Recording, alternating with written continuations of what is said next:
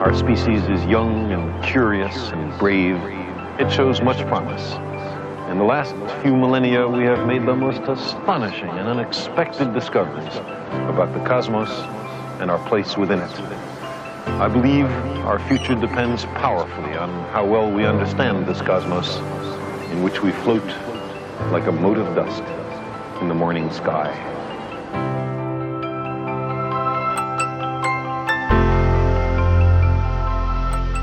Doses homeopáticas de ciência.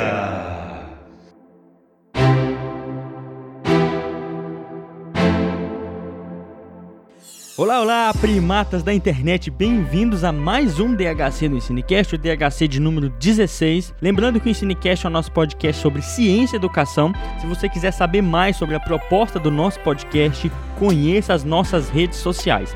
E o tema do DHC de hoje é um tema muito importante, no qual eu vou falar um pouco de Carl Sagan e a sua relação com a ciência e educação. Esse episódio é muito interessante porque eu já falei do Sagan várias vezes aqui no Ensinecast e hoje esse episódio é dedicado a ele, ao seu trabalho e as consequências do trabalho dele.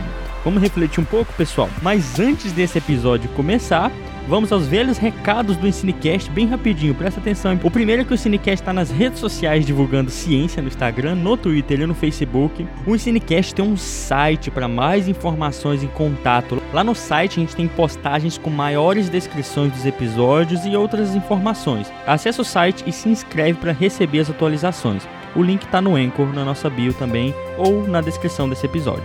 O Ensinecast está nos agregadores mais famosos de podcast, então confere a gente por lá, no Apple Podcast, no Spotify, no Google Podcasts, no Castbox e muitos outros, tá? Então confira a gente, a gente está em vários, é, independente qual agregador você usa. Clique em seguir no seu agregador, se você usa o Apple Podcast, nos dê 5 estrelas por lá. Isso ajuda muito a gente a crescer. Se você tem dúvidas, críticas, sugestões ou comentários, manda um e-mail pra gente no cinecast.gmail.com pra gente responder as suas dúvidas aqui nos episódios do Ensinecast. Nós também temos um grupo do WhatsApp, quer saber como entrar, manda uma mensagem pra gente. Lá a gente discute muita coisa, divulga material exclusivo e debate os últimos episódios, além de diversos temas de ciência e educação. Sem mais delongas, vamos lá para o episódio de hoje.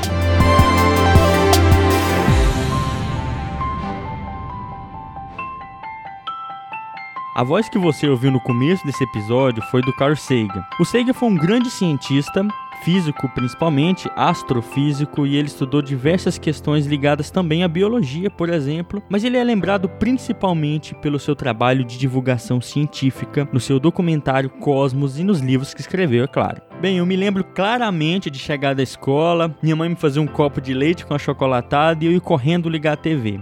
Ainda era uma televisão daquela sem controle remoto, com aquele barulho característico de uma TV de tubo sendo ligada. E ainda eram aquelas TVs de madeira, para quem já tem visto aquelas envoltas em madeira. Eu nem parava em outros canais, eu ia diretamente para a TV Escola. Muitos que cresceram com a internet nem se lembram desse canal, nem o conhecem, ou aqueles que viveram na década de 90, começo dos anos 2000, conheceram ele, mas talvez não assistiram muito. Era um canal fantástico, lá haviam diversos documentários clássicos passando todo dia, e é claro, um canal de ciência e educação na televisão aberta não tinha audiência muito alta. Porque afinal de contas, assim como o rádio ou a internet, com seu surgimento, a maior parte do conteúdo era de entretenimento e pouco era falado sobre ciência e educação. Mas eu ligava a TV esperando documentários. Eu já estava completamente imerso, estava preso no vício de ser transportado num lugar diferente, num lugar maior no espaço e no tempo, com base na curiosidade pelo desconhecido. De onde veio o mundo? O que, que são as estrelas no céu? Qual que é o tamanho do universo? Qual o tamanho das coisas? O que, que, existe em nosso planeta e no nosso universo? A maioria dessas perguntas eu assisti serem respondidas na série Cosmos do Sega. E a série me trouxe aquele frio na barriga, um desespero momentâneo, como cair de um precipício ao descobrir o tamanho do espaço e do tempo e como nós somos pequenos nessas duas dimensões. E a série também me trouxe um fascínio por descobrir como nós construímos o conhecimento, de onde veio a vida na Terra e talvez para onde vá a vida na Terra. Isso foi fantástico. E ele trouxe na série todo esse conhecimento com um prazer e um deleite claro pelo que ele estava fazendo. Para uma criança de 10 anos, aquilo era fantástico. Nosso universo é aquilo e muito mais do que a gente pode imaginar. Um novo mundo se abriu para mim. Um mundo em que a religião nunca quis me ensinar, que a escola tentou com muitas falhas, que é o mundo do conhecimento científico. Bem, mas um dia eu me perguntei, claro, vendo aquela série, por que que meus professores da escola não faziam uma aula daquele jeito? Que me prendesse tanto. Eu demorei 15 anos para encontrar a resposta e talvez nem a resposta completa. Mas eu já diria de cara, faltou a esses professores tempo e recursos. E recursos eu não falo apenas no sentido de dinheiro. Faltou tempo para esses professores ler, criar, debater, discutir e dialogar. O Carl Sagan era um cientista e principalmente um divulgador científico. Ele dedicou a maior parte da sua vida para falar de ciência em canais de comunicação que não davam muita importância para a ciência em detrimento do entretenimento.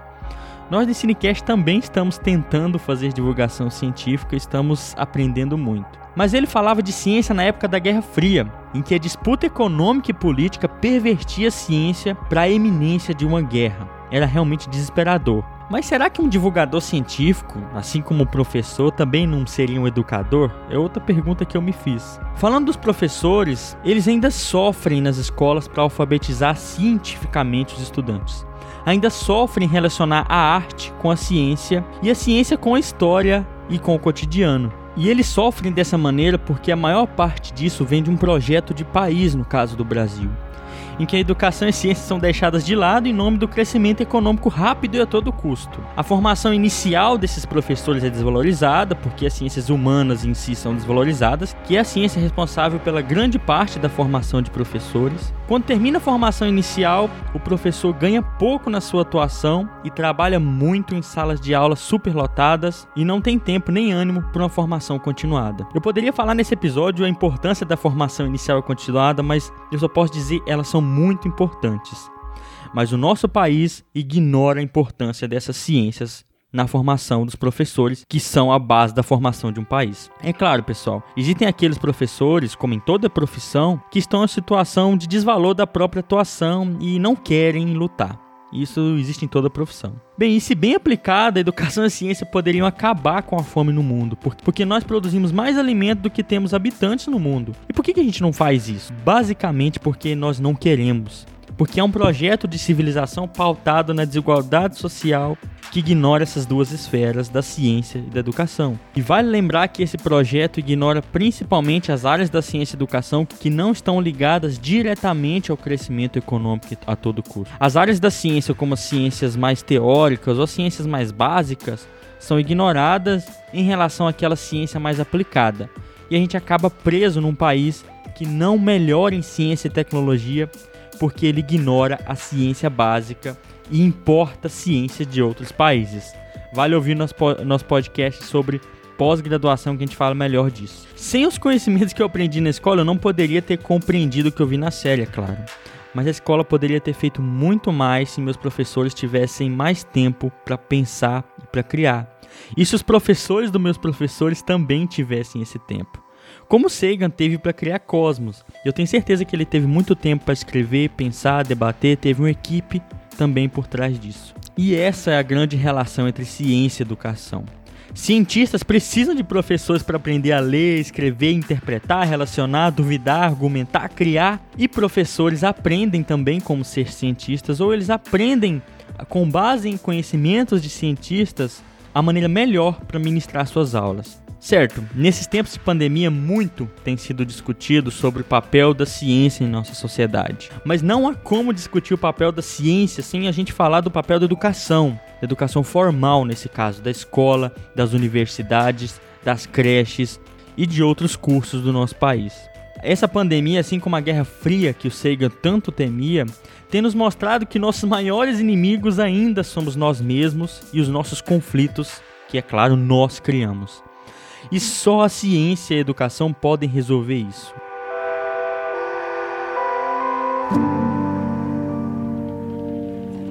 Quarenta anos depois da série Cosmos, nós ainda somos um pálido ponto azul na imensidão do universo. Ainda estamos nos arriscando na ignorância e no obscurantismo. Aqueles que têm poder ainda pouco se preocupam com uma educação científica, educação essa que além de formar cientistas leva toda a população a, no mínimo, compreender a ciência, como ela funciona e a sua importância, e principalmente respeitá-la. Eu fico pensando se o Seiga tivesse nascido em um bairro pobre do Brasil, se ele tivesse estudado numa sala com 45 alunos, Será que ele teria a mesma probabilidade de ter feito o trabalho que ele fez? Se ele tivesse passado por uma formação inicial com pouco investimento, dado 10 horas de aula por dia para turmas superlotadas, como é que seriam as aulas do Seiga? Seriam boas como no documentário dele? Eu me pego pensando nisso o tempo todo. Se o Seiga tivesse nascido num país que ignora a ciência e a critica, será que ele teria sido Carl Sagan? Ok, e por fim, Sagan em sua época, assim como nós cientistas hoje somos acusados, se é que isso é uma acusação, ele foi acusado de ser um comunista, um socialista, simplesmente por questionar como um país rico como os Estados Unidos era tão desigual e isso ainda vale para hoje. Isso vale até para o Brasil, que tem tanta riqueza e não sabe como lidar com isso porque ignora a ciência e a educação. Ele argumenta que isso acontece por pura despreocupação de um país, por desinteresse. E eu diria mais: isso acontece por um projeto de país. Obrigado, Sagan. Obrigado, Paulo Freire. E eu fico pensando nesse episódio: qual seria a conversa entre Paulo Freire e Sagan se eles se encontrassem. Esse foi mais um DHC. Muito obrigado a todos e até o próximo. Fiquem aqui para ouvir os agradecimentos, hein, pessoal?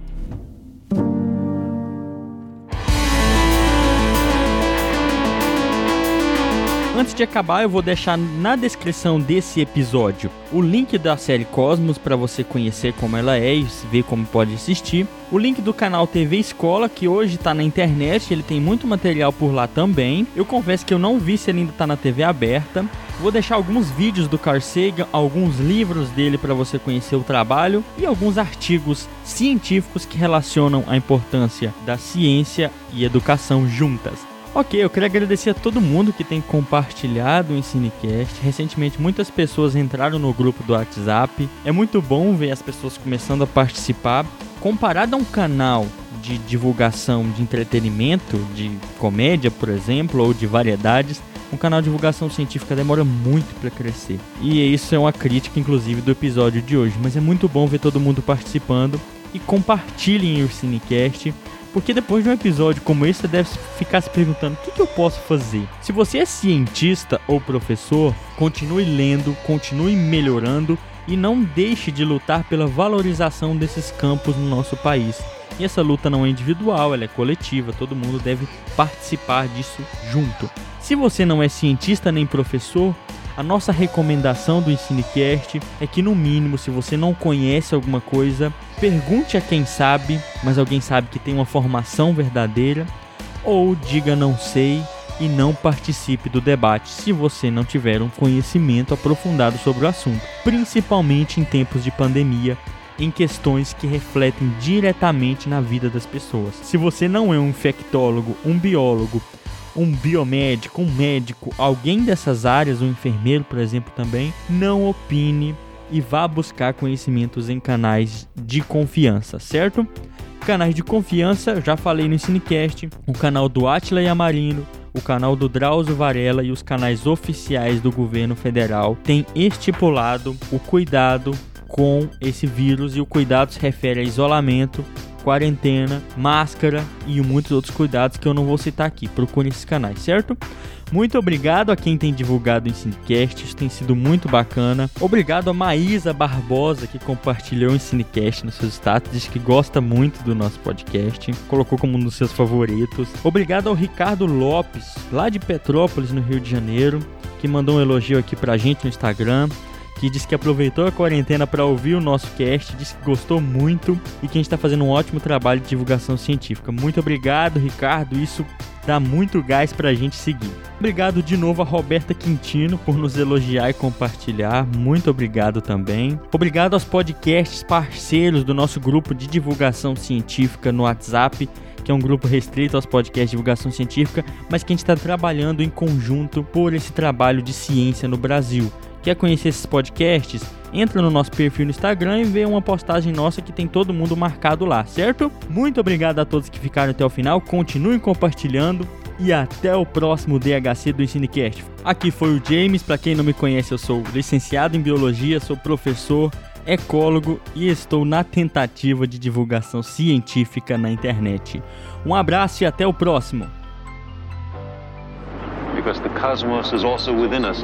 We're made of star stuff. We are a way for the cosmos to know itself.